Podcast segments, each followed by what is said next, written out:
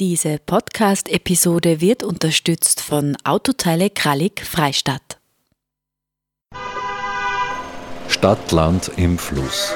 Gegensätze, Widersprüche, Vorurteile und Perspektiven. Der Kernland-Podcast über das Verhältnis von Stadt und Land. Im freien Radio Freistadt, auf Radio Froh, diversen Podcast-Plattformen und im Online-Archiv der freien Radios cba.fro.at. Gefördert vom Bund, Land und Europäischer Union. Liederregion Müllviertler Kirnland.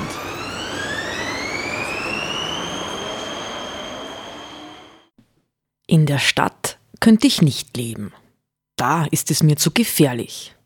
So oder so ähnlich fühlen sich Menschen vom Land, wenn sie an die Sicherheitslage in der Stadt denken. Aber ist das wirklich so? Leben Menschen in der Stadt gefährlicher als Menschen am Land? Herzlich willkommen zu einer weiteren Ausgabe von Stadt, Land im Fluss. Heute mit dem Thema Sicherheitsgefühl und Kriminalitätsfurcht. Mein Name ist Claudia Prinz und ich werde Sie durch diese Podcast-Episode begleiten. Liest man die polizeiliche Kriminalstatistik, zeigt sich ein deutlicher Unterschied zwischen Stadt und Land. Je höher die Bevölkerungsdichte, je höher der Männeranteil. Je jünger die Bevölkerung im Schnitt und je höher die Anonymität, desto mehr Gewaltdelikte werden angezeigt. In allen Punkten liegt die Großstadt meist vorne. Aber heißt das auch, dass es dadurch tatsächlich gefährlicher ist, in der Stadt zu leben, beziehungsweise dass sich die Menschen dort auch tatsächlich mehr fürchten? Meine Kollegin Marita Koppensteiner hat mit Stefan Hopf gesprochen. Er hat 2019 an einem Forschungsprojekt des Instituts für Soziologie der Uni Wien mitgearbeitet, das sich mit Kriminalitätsfurcht im Stadt-Land-Vergleich, insbesondere bei älteren Menschen, beschäftigte. Derzeit ist er Doktorand am Irischen Zentrum für Sozialgerontologie und arbeitet seit kurzem als wissenschaftlicher Mitarbeiter beim Wiener Zentrum für sozialwissenschaftliche Sicherheitsforschung.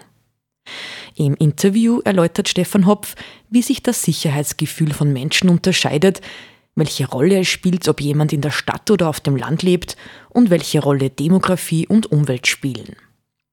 Besonders wichtig ist ihm zu betonen, dass man die Begriffe Sicherheit und Kriminalitätsfurcht in diesem Zusammenhang klar definiert das Thema Sicherheit, Sicherheitsgefühl und Kriminalitätsfurcht. Also Sicherheit ist ja ein sehr, sehr weiter Begriff. Also man kann zwar sagen, natürlich gut, im Alltag ist das sehr stark miteinander assoziiert, aber Sicherheit ist ja viel breiter als Kriminalität. Also man denkt jetzt nur aktuell Sicherheit von Impfstoffen. Äh, finanzielles, also Finanzsicherheit am Arbeits-, am, am, am Wirtschaftsmarkt, also zum Beispiel Einlagensicherung von Banken. Äh, Sicherheit, Technologiesicherheit, Datensicherheit. Das sind alles Sicherheitsthemen, die mit Kriminalität nicht oder mit Kriminalitätsfurcht nicht direkt im Zusammenhang stehen. Also ich glaube, das ist mal wichtig, dass man das sozusagen ein bisschen auseinanderhält, dass Kriminalität ein sehr, sehr spezifischer Faktor von Sicherheit ist. Und wenn es dann um Kriminalitätsfurcht insbesondere geht, glaube ich, ist wichtig, dass wir über eine sehr spezifische Form von Kriminalität sprechen oder über sehr spezifische Formen von Kriminalität. Also der Großteil aller im materiellen Strafrecht, also im Strafgesetzbuch geregelten Tatbestände, taugt ja eigentlich nicht dazu, im Alltag irgendwie Furcht hervorzurufen. Also man denkt zum Beispiel, ich meine, das, das sind so Sachen wie Luftpiraterie oder Ehetäuschung äh, oder Urkundenfälschung oder sozusagen selbst vielleicht äh, häufige Dinge wie zum Beispiel Geldwäsche, das was sicher oft vorkommt, oder Abgabenhinterziehung wie zum Beispiel Steuerbetrug. Das ist nicht geeignet, um im Leben von den normalen Menschen im Alltag irgendwie Furcht zu erzeugen. Und darauf konzentriert sich die Kriminalitätsfurchtmessung auch überhaupt nicht. Also das ist, glaube ich, wichtig. Wir reden da über, über eine Handvoll Delikte, die sich vor allem gegen Leib und Leben richtet, also von Mord, Körperverletzung, sexuelle Übergriffe. Und dann reden wir vor allem von Delikten, die sich ähm, gegen das Eigentum richten oder gegen das Vermögen, also Diebstähle, Einbrüche etc. Darauf äh, fokussiert die ganze Kriminalitätsfurchtmessung. Und ich glaube, das ist am Anfang einfach wichtig, dass man, dass man, dass man das sozusagen immer mitdenkt, äh, weil sonst ist es, ist es doch äh, relativ undifferenziert. Ja, aber kann man nicht schon sagen, dass es in der Stadt allgemein gefährlicher ist? Das Wort gefährlich müsste man immer fragen, für wen gefährlicher? Äh, aber es ist so, in Ballungsräumen ist die Kriminalitätsbelastung höher. Also ich glaube, die Polizei, ich habe mir das vorgestern angeschaut, die polizeiliche Kriminalstatistik gibt an, dass 35 Prozent aller angezeigten oder von der Polizei erfassten Delikte irgendwie in Wien begangen werden. 35 Prozent und das bedeutet mehr als ein Drittel wären sozusagen die Bevölkerung von Wien mit 1,8, 1,9 Millionen ja nur sozusagen ein Fünftel circa von Österreich ausmacht. Und dann, und das gibt die normale polizeiliche Kriminalstatistik normal nicht aus, aber es gab im Jahr 2016 so eine parlamentarische Anfrage, wo die Kriminalitätsbelastung in absoluten Zahlen allerdings nur für die einzelnen Bezirke in Österreich gelistet ist. Und wenn man sich das anschaut, da sieht man schon, dass die Tendenz ist, dass in den Städten die absoluten Zahlen höher sind, als das in am, am, sozusagen am ländlichen Raum ist. Da ist jetzt aber auch schon wieder die Frage, was ist denn ländlicher Raum, insbesondere in Österreich? Und interessant ist, und das war sozusagen also ein bisschen ein Punkt in unserer Studie, auch wenn es um die Kriminalitätsfurcht geht, also wirklich im ländlichen Raum, also in so ganz kleinen Gemeinden, also wir haben uns damals, glaube ich, Tamsweg angeschaut in Salzburg, das ist wirklich ganz klein, ähm, da, da ist die Kriminalitätsfurcht niedrig, da ist die Kriminalitätsbelastung niedrig, da spielt das kaum eine Rolle. Äh, Allerdings in diesen sozusagen mittelgroßen Gemeinden, die sozusagen im Umbruch sind, die sozusagen wachsende Gebiete sind, da kann schon sein, dass durch diese Transformationsprozesse, die da stattfinden, äh, sozusagen das ein bisschen kippt und sozusagen die Kriminalitätsfurcht ein bisschen höher ist, als, als es vielleicht die Kriminalitätsbelastung suggerieren würde. In Deutschland gibt es dazu ein paar Untersuchungen, die zeigen, dass die Kriminalitätsbelastung und die Kriminalitätsfurcht, dass das schon miteinander sozusagen einhergeht. Also die Leute haben nicht ein ganz schlechtes Gefühl äh, dafür. Also dort, wo mehr Kriminalität ist, da ist die Kriminalitätsfurcht auch ein bisschen höher. Äh, grundsätzlich ist es aber so, das zeigen auch alle, das zeigen die meisten Befragungen, die ich dazu kenne, dass ähm, die Kriminalitätsbelastung, insbesondere bei den sozusagen brutalen, unter Anführungszeichen, Delikten, dass das immer überschätzt wird von der Bevölkerung. Also das ist normal.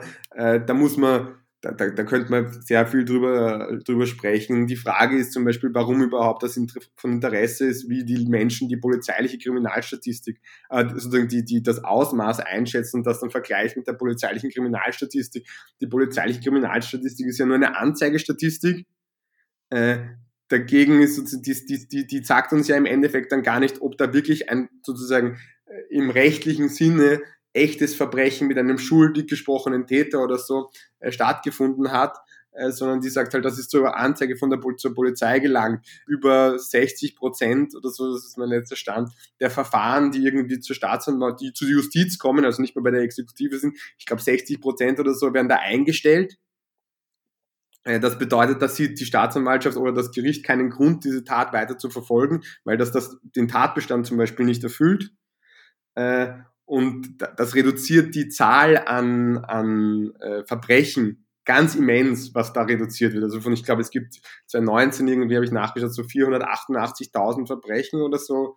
Und bei der Staatsanwaltschaft landen dann, glaube ich, aber schon nur noch 288.000 oder 260.000 und von denen werden dann nochmal 60 Prozent eingestellt. Also das ist, reduziert sich sehr weit. Also die Frage, warum überhaupt, warum es so wichtig wäre, dass die Leute, dass die Menschen äh, das richtig oder falsch einschätzen, ist, glaube ich, überbewertet. Die zeigt eigentlich nur an, wie anzeigewillig oder freudig auch die Menschen sind, weil es gibt ja da die Kultur, schnell mal was anzuzeigen oder eher nicht die Polizei zu rufen. Also das hat ja unterschiedliche Faktoren, warum ich das eine oder das andere tue. Aber ich vermute mal, dass der Großteil der registrierten Straftaten auf Anzeigen zu, zurückgeht von, von äh, Bürgerinnen und Bürgern. Es ist ja oft äh, gerade Medien leben ja von dem, die leben ja von, von Verbrechen, von Skandalen, von auch von dem, äh, möglichst ein gefährliches Bild unserer Gesellschaft zu zeichnen. Und das machen sie natürlich dann auch zum Beispiel einige Politiker, äh, nehmen das äh, her, um mehr Sicherheit für das Volk zu fordern. Äh, aber eigentlich, wenn man das jetzt mit langjährigen Kriminalitätsbeobachtungen vergleicht, äh, ist es ja überhaupt nicht gerechtfertigt, äh, ein Bild zu schaffen, dass wir in einer gefährlichen Gesellschaft leben, oder? Ja, also das ist, das ist die Frage. Also ab wann würde man denn, wäre es denn zulässig, von einer gefährlichen Gesellschaft zu, zu sprechen?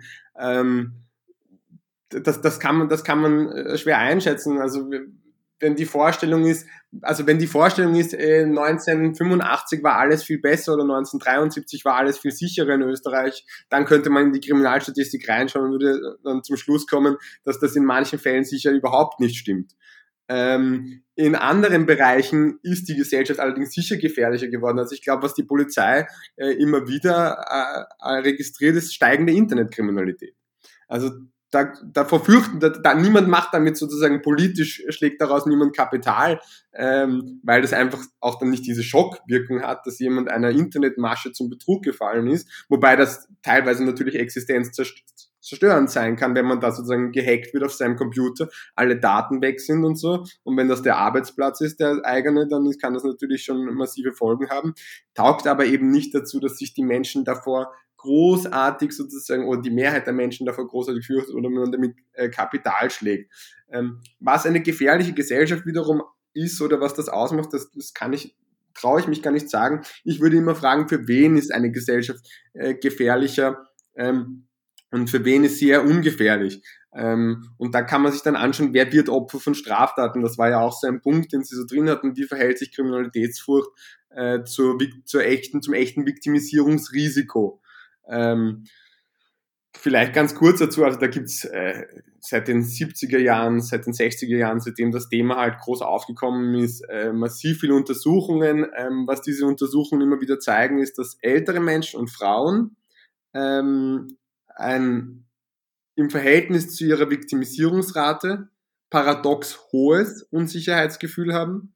Ähm, bei älteren Menschen ist das so, äh, dass das vermutlich ein, ähm, ein Ergebnis der, der Art und Weise, wie wir Kriminalitätsfurcht lange Zeit gemessen haben, ist. Weil man sehr lang gefragt, also eine, so eine typische Frage für so Kriminalitätsfurchtmessungen ist, wie sicher würden Sie sich fühlen, wenn Sie äh, nachts alleine äh, durch den Park in ihrer Nachbarschaft gehen oder wenn sie nachts alleine in ihrer Nachbarschaft unterwegs sind. Wenn man jetzt mit vielen älteren Menschen redet, wie wir das in unserem Projekt getan haben, dann sagen die, ich bin da überhaupt nicht draußen, was mache ich da? Äh, das ist sozusagen, das ist kein reelles Szenario für diese Menschen. Das heißt, man fragt eine hypothetische Frage, die dann noch nicht mal besonders auf Kriminalität äh, zugeschnitten ist, weil es sozusagen nur diffus Unsicherheit oder Sicherheitsgefühl misst. Sozusagen diese Frage ist, ist, ist einfach nicht sehr, sehr gut auf sozusagen Kriminalitätsfurcht getrimmt. Ähm, und das hat ja wahrscheinlich, sondern erzeugt so ein eventuell typisches Schreckensszenario auch, worauf halt dann Ältere aus welchem Grund auch immer vielleicht besser ansprechen als jüngere Menschen. Ist es vielleicht auch, dass ältere Menschen einfach sagen, okay, kann mich nicht mehr so gut wehren, wie ich das gekonnt hätte, wie ich noch jünger gewesen bin? Das, das weiß ich nicht. Also wir haben zumindest in unseren Befragungen haben wir schon sehr resolute Menschen auch gehabt, die sagen, äh, ich würde mich schon, also ich würde mich versuchen zu werden, ich weiß nicht, ob ich schaffe. Ähm, ist auch ein wichtiger Punkt, diese Coping-Strategien. Also da gibt es sehr gute Untersuchungen aus Deutschland, die zeigen, dass man Kriminalitätsfurcht nur sinnvoll messen kann, wenn man eben auch schaut, äh, die Bewältigungsstrategien, die die Leute haben, also was sie sich selber zutrauen im Ernstfall. Äh, das ist sehr wichtig, ähm, sicherlich auch. Wie misst man jetzt dann äh, Sicherheitsgefühl, Kriminalitätsfurcht, äh, wenn, wenn Sie jetzt sagen, das mit nach Hause gehen ist kein guter Parameter. Wie, wie könnte man dann das adäquat messen, um zu sagen, wie, wie sicher oder wie viel Angst haben Sie, Opfer von einem Kriminaldelikt zu werden? Diese diffuse Frage, die heißt in der Wissenschaft Standardindikator, darunter kann man das auch googeln ganz gut. Äh, da kann man sich diese Frage mal anschauen, wie die klingt. Die wird noch immer verwendet, weil sie immer verwendet wurde und deswegen sozusagen ein guter Vergleichsparameter ist. Was aber jetzt immer zusätzlich gemacht wird oder häufig zusätzlich gemacht wird, ist, dass auch nach den spezifischen Delikten gefragt wird. Also wir fragen dann zum Beispiel, wir haben dann zum Beispiel gefragt, ähm, wie sehr fürchten Sie sich, dass Sie in den nächsten zwölf Monaten Opfer eines Einbruchs werden? Oder wie sehr fürchten Sie sich, dass Sie in den nächsten zwölf Monaten Opfer eines Betrugs werden? Also man kann die spezifischen Delikte nachfragen und dann merkt man schon, dass das eklatant, dass sich die Menschen viel sicherer fühlen, wenn man diese Delikte abfragt, als wenn man sozusagen diese diffuse Frage macht. Und dann kann man sozusagen noch verschiedene äh, man könnte sagen, Dimensionen der Furcht messen. Also es gibt da sowas wie, die, man unterscheidet da zwischen affektiver, kognitiver und konativer Ebene. Affektiv ist sozusagen die emotionale Ebene. Kognitiv ist quasi meine Risikoeinschätzung also die Wahrscheinlichkeit, die ich annehme. Und konativ ist eigentlich eine, meiner Meinung nach eine der besten Ebenen. Das ist, welche Schutzmaßnahmen treffen die Menschen, um sich sicherer zu fühlen. Also die, Die affektive Ebene wäre eben sozusagen die Frage nach der Furcht, wie sehr fürchten Sie sich? Die kognitive Ebene wäre, für wie wahrscheinlich halten Sie es denn, dass Sie in den nächsten zwölf Monaten Opfer eines Betrugs werden? Im Unterschied zu, wie sehr fürchten Sie sich davor? Und dann kann man sozusagen noch diese konnotative Ebene, diese ähm, Verhaltensebene abfragen. Und da haben wir damals gefragt, was auch gängig ist, ob sie, ob die, ob die Personen irgendwelche Sicherheitsmaßnahmen getroffen haben, um ihr Zuhause zum Beispiel sicherer zu machen oder um ihren Alltag sicherer zu machen. Also zum Beispiel, ähm, ob man eine Alarmanlage installiert hat, ob man eine Waffe hat, äh, ob man es vermeidet, bestimmte Gegenden in seiner Nachbarschaft sozusagen da durchzugehen, tagsüber oder nachtsüber etc. Aber da kann ich mir ja doch vorstellen, dass da dann äh, signifikante Unterschiede sind, jetzt wenn man sagt, man vergleicht jetzt Wien mit irgendeiner Gemeinde am Land, weil vielleicht da der, die Wahrscheinlichkeit, dass ich mein Eigenheim habe, viel größer ist und ich vielleicht viel mehr Angst vor Einbruch habe. Äh, andererseits habe ich vielleicht keine so gefährlichen Wohnorte oder, oder Gegenden bei mir in meinem Ort, wenn ich jetzt im Land wohne wie in der Stadt, oder? Ja, also ähm, in unserer Tagen rausgekommen, dass die Schutzmaßnahmen äh, zunehmen in Wien. Also ich glaube, da, da geht es vor allem, das ist dann sozusagen, kommt ein bisschen wieder was dazu, was wir am Anfang gesagt haben, da geht es ums Delikt. Also ich glaube, am Land schützt man sich dann eben doch vor diesem Einbruch. Also da wird dann ein, ein das jetzt ein bisschen Stereotyp, ein, ein Schäferhund oder so oder eine Alarmanlage äh, oder eine Kamera oder so installiert am Haus. Aber das war's dann sozusagen an Schutzmaßnahmen wahrscheinlich schon oft. Äh, das wäre dann vergleichbar in Wien mit, ich habe ein Zusatz, ich habe ein Sicherheitsschloss, ich habe eine Sicherheitstür. Also ich muss natürlich keine Alarmanlage haben, wenn ich im siebten Stock wohne, weil wahrscheinlich niemand durchs Fenster kommt. Aber die Sicherheitstür ist halt sozusagen das Äquivalent dann zur Alarmanlage oder so. Ähm, während aber zum Beispiel so Sachen wie ich vermeide bestimmte Gegenden, äh, das ist sicher etwas, was in Wien dann häufiger oder in, in urbanen Gebieten vielleicht häufiger ist. Ähm, oder ich gehe sozusagen bestimmten Menschen auf, ich gehe Menschen aus dem Weg. Also sozusagen, das ist sicher dann in der Stadt ein bisschen häufiger, als das in sehr kleinen Gemeinden ist. Also wie gesagt, wir reden immer von sehr kleinen Gemeinden, weil in diesen übergangsgroßen Gemeinden, da ist das sicher sehr, da ist das komplex und da traue ich mich dann jetzt auch nicht zu sagen, ob das so ist. In unserer Untersuchung hat es aber schon so, war schon so, dass mit dem Grad der Urbanisierung auch sozusagen die äh, Anzahl an Sicherheitsmaßnahmen signifikant zugenommen hat haben Sie das auch untersucht, ob dann diese, diese Angst, die die Menschen haben, ja dann irgendwie begründet ist? Also ob sie das deckt mit der ja, Statistik oder, oder mit, mit dem wirklich tatsächlichen, äh, der tatsächlichen Gefahr? Die Kriminalstatistik zeigt ja jetzt auch nicht die tatsächliche Gefahr. Und dann ist immer die Frage, gefährlich für wen? Und ich habe äh, vorher gesagt, also äh, für, für Frauen und für ähm, ältere Menschen, die haben ein sehr hohes Furchtniveau, während sie eine vergleichsweise niedrige ähm, das Viktimisierungsrisiko haben. Äh, das ist natürlich dann insbesondere bei Frauen unterschiedlich von Delikten. Das ist auch ein Erklärungsmodell. Also bei Frauen geht man zum Beispiel unter anderem davon aus, dass diese erhöhte Furcht sozusagen daher kommt, dass sich Frauen sehr stark und das sicher auch berechtigt vor sexuellen Übergriffen fürchten.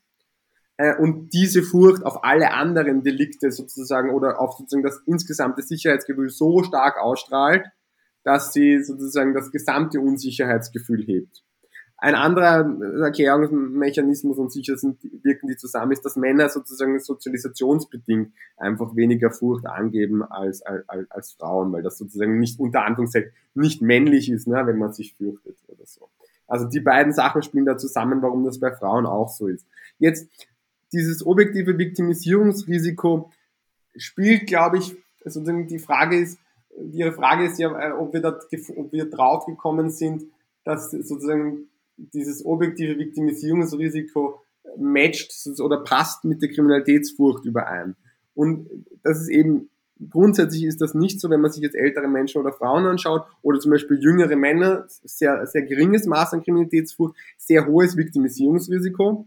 Aber es ist immer die Frage eben gefährlich für wen. Also ähm, es ist für, ich sage jetzt mal, das ist vielleicht ein bisschen Stereotyp auch, aber es ist vielleicht für ähm, ältere Menschen, die in ihrer Biografie wenig Erfahrung mit Technik hatten und wenig Erfahrung mit digitalen Medien hatten, ist vielleicht sozusagen das Viktimisierungsrisiko von einem Internetbetrug höher als das, als das Risiko eines Raubüberfalls oder einer Körperverletzung. Und vielleicht wird die Gefahr genau andersrum eingeschätzt. Ja, also ich, ich, ich glaube einfach, dass die Idee ausgeraubt zu werden, die Vorstellung ausgeraubt zu werden, dass, dass diese affektive Ebene, dass die sehr stark auf das ganze Sicherheitsgefühl wirkt. Während die Leute dann, wenn es um die Wahrscheinlichkeit geht, dass und das passiert, meistens eh sagen, ja, das passiert mir gar nicht so wirklich, weil wenn, das wäre natürlich fatal. Ne? Also wenn ich sage, ich, ich denke auch wirklich, dass mir das passiert bald, dann müsste ich ja meinen Lebensstil komplett ändern, dann müsste ich mich irgendwie vorbereiten oder so, dann müsste ich ja sozusagen was tun.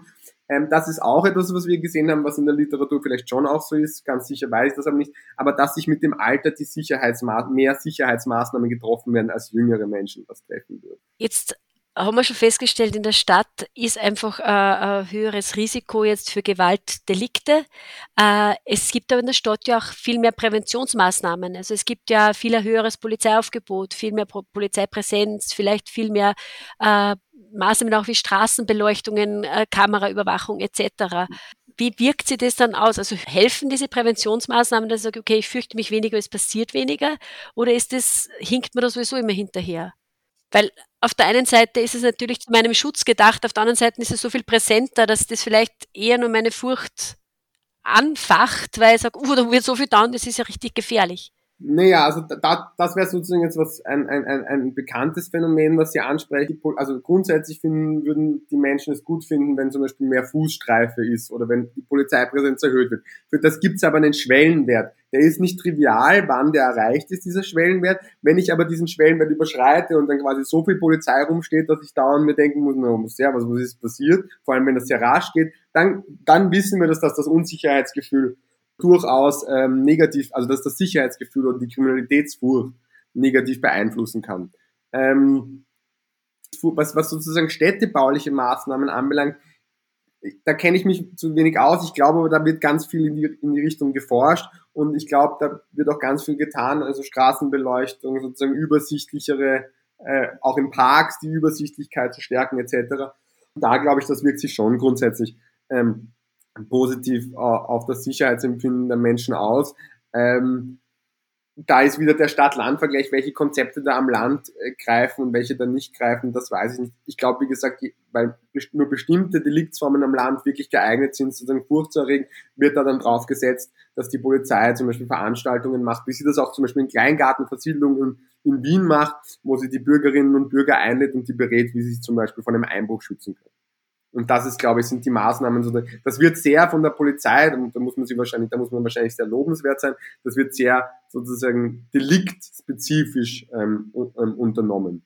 Ähm, dann, äh, was man, was vielleicht noch, weil Sie ja vorher auch an, an dieser Rolle von den Medien und auch interessiert waren. Also grundsätzlich geht man in der Literatur davon aus, dass die Medien unter Anführungszeichen lediglich einen Verstärkereffekt haben.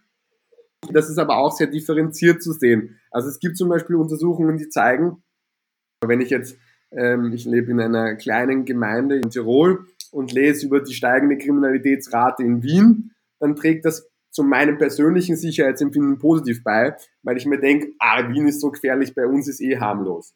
Das ist sicher ein Effekt, den die, den die Medien haben. Also der ist, der ist kompliziert und ähm, sehr differenziert, der Effekt der Medien und nicht bloß, wir steigern das Frage jetzt zum Schluss, kann man irgendwas tun oder gibt es da äh, Untersuchungen, dass ich Maßnahmen ergreife, um mein persönliches Sicherheitsgefühl zu stärken, beziehungsweise meine Kriminalitätsfurcht einfach zu senken?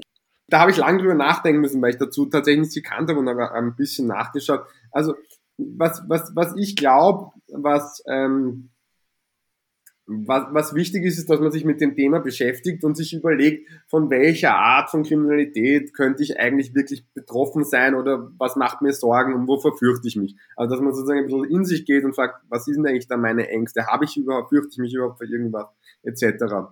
Und dann muss man sich überlegen, sozusagen, welche Maßnahmen könnte ich ergreifen und würden die mein Sicherheitsgefühl stärken? Also es macht sicherlich Sinn, wenn ich, wenn ich jetzt am, sag, ich wohne in einer Gegend, äh, wo, wo, wo viel eingebrochen wird, wo ich das weiß, ähm, dass ich mir eine Alarmanlage zulege oder dass ich mir eine äh, Sicherheitstür zulege, etc.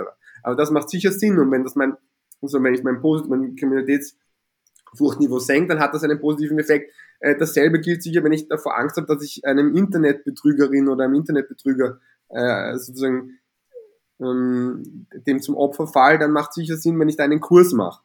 Ähm, es macht sicherlich, ist sicherlich auch nicht verkehrt, wenn ich sage, ich habe so ein diffuses Gefühl, zum Beispiel wenn ich nachts nach Hause gehe und alleine bin und da fürchte ich mich auf der Straße.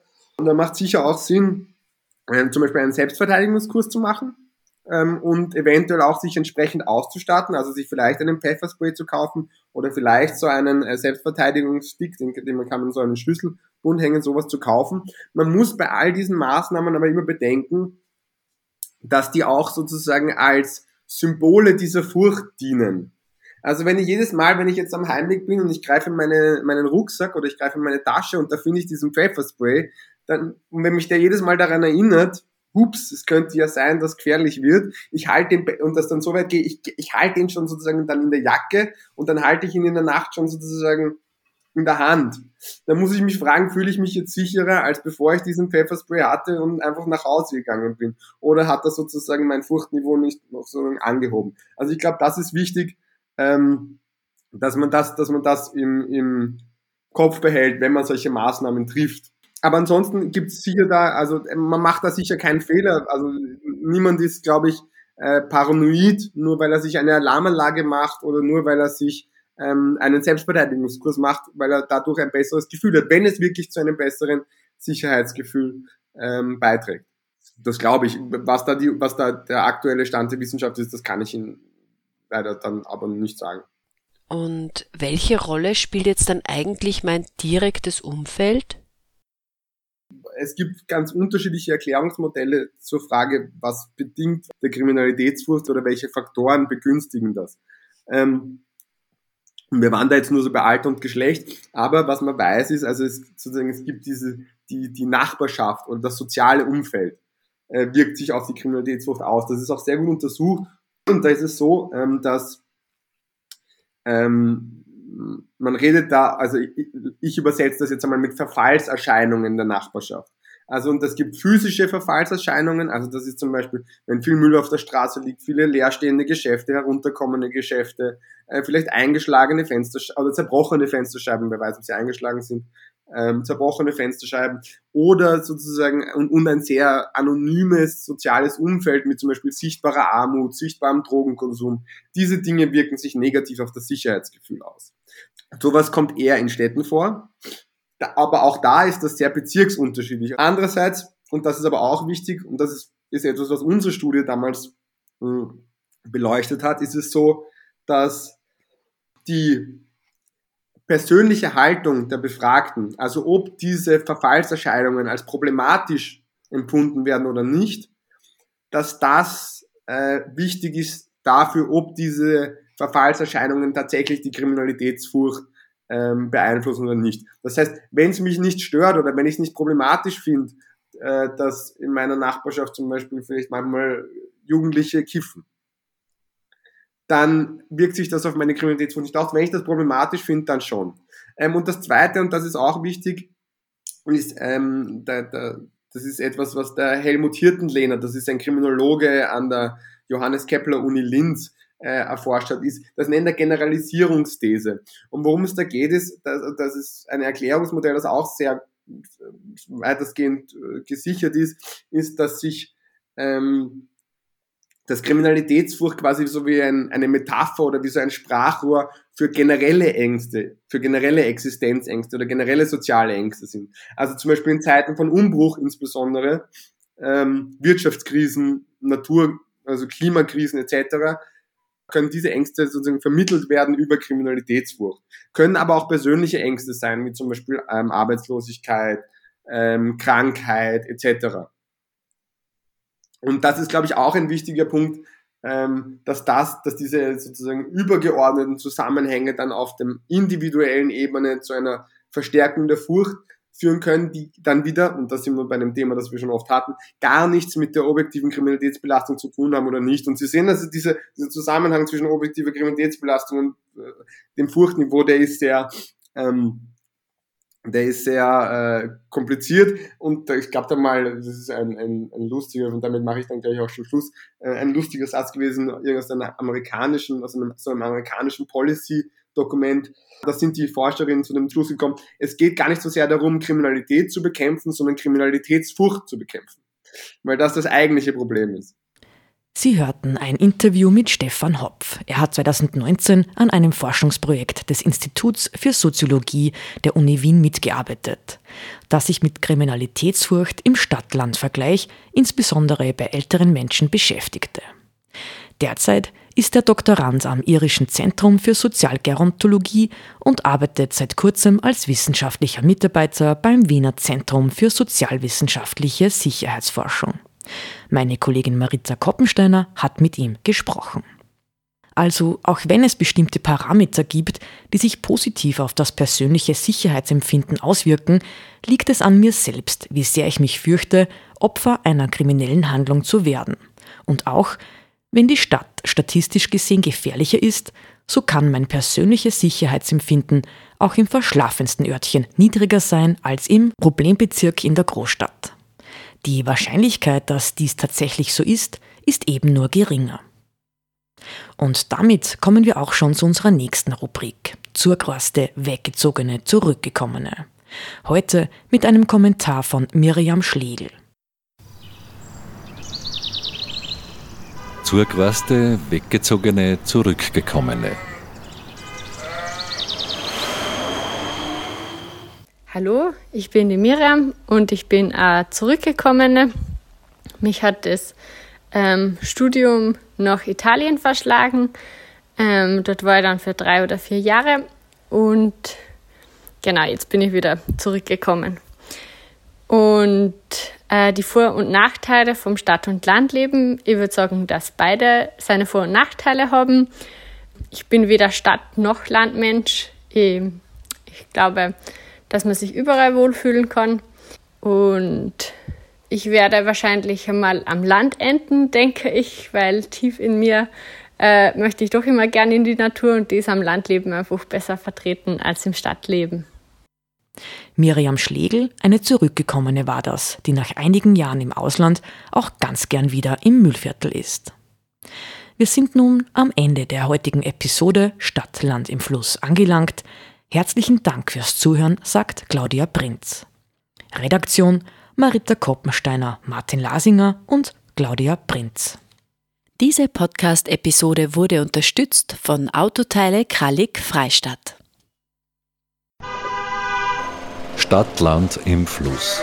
Gegensätze, Widersprüche, Vorurteile und Perspektiven. Der Kernland-Podcast über das Verhältnis von Stadt und Land. Im freien Radio Freistadt, auf Radio Froh, diversen Podcast-Plattformen und im Online-Archiv der freien Radios cba.fro.at. Gefördert vom Bund, Land und Europäischer Union. Liederregion Müllviertler Kernland.